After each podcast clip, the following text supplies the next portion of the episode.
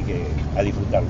Luján, este resultado de la reunión que se hizo en Brasil por el tema de represa, donde se ha presentado documentación fehaciente, lo que es la justicia brasilera, negativamente sobre esta cuestión. Sí, son las denuncias que nosotros veníamos planteando ya desde hace muchos años ante la negativa de, muchas organizaciones, del gobierno, del gobierno provincial, del gobierno nacional e incluso de las consultoras que hablaban de que no iba a haber una afectación como la que hoy queda en, evidente, en evidencia que es, ¿no?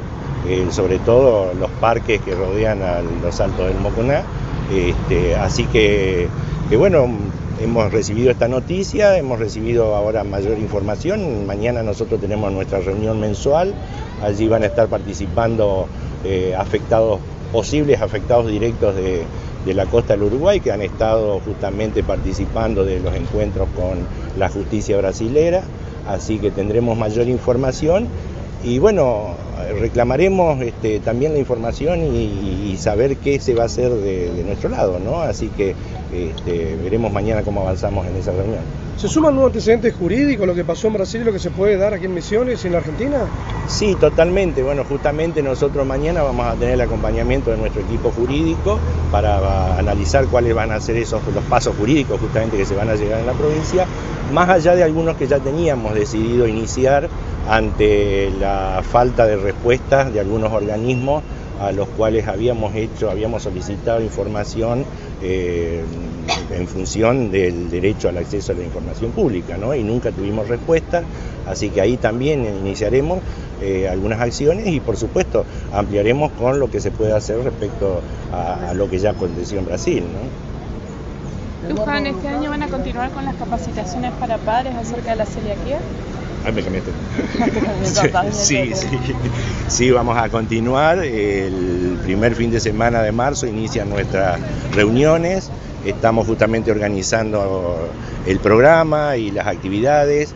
Este, teniendo en cuenta que normalmente nos reunimos el primer sábado de cada mes, bueno, este año tenemos un par de sábados que son feriados, así que rediseñando un poco, este, pero sí, este, comenzando el año con mucho entusiasmo. ¿Van a ser los mismos horarios? Todo? Sí, sí, hasta ahora son los mismos horarios, este, con las invitaciones que vamos a cursar seguramente unos días previos, este, dando incluso a conocer cuáles son los temarios, en fin, eh, la primera reunión siempre es una de las reuniones, este, digamos, más numerosas porque hay mucha gente que eh, tiene muchas inquietudes, ha sido diagnosticado en estos días, en estos meses que nosotros no estábamos funcionando, eh, va a haber entrega de materiales como todos los años, las actualizaciones de algunos listados, los nuevos libros este, con productos aptos.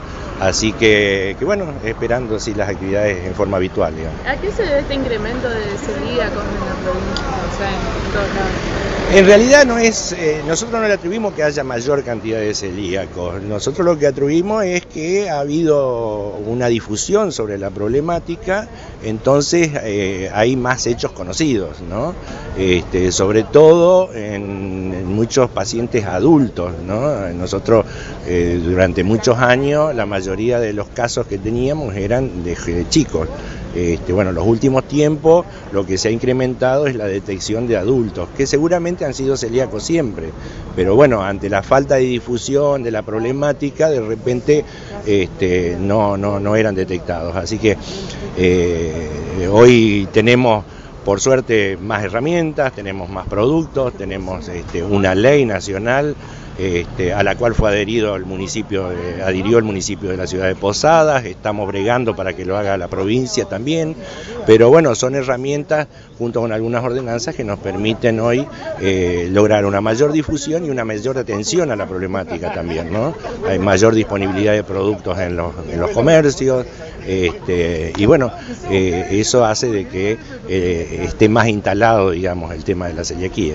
¿Cuándo pueden hacerse los exámenes de las personas?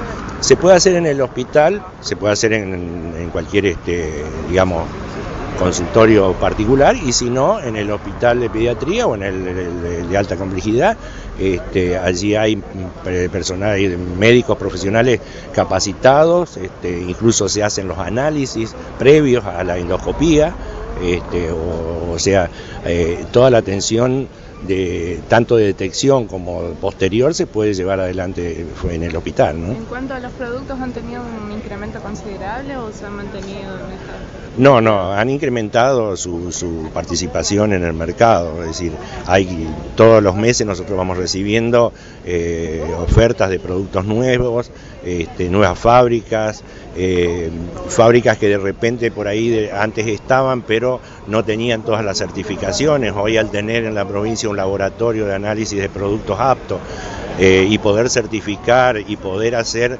el acompañamiento con una práctica eh, sana de, su establecimiento, digamos que también es algo importante, eh, se han lanzado mucha gente, incluso con pequeños emprendimientos, emprendimientos familiares, este, que hoy por suerte pueden salir al mercado con la identificación de productos este, aptos, ¿no? Así que, y también por otro lado colabora a que se disminuyan un poco los precios, porque siempre fueron productos más elevados los costos, ¿no? Productos de menos demanda, de mayor costo de elaboración, lo cual también hacía un poco complicado el acceso por parte del, paciente celíaco. Eh, esta mayor oferta hace de que los precios de alguna manera empiecen a disminuir algo, ¿no?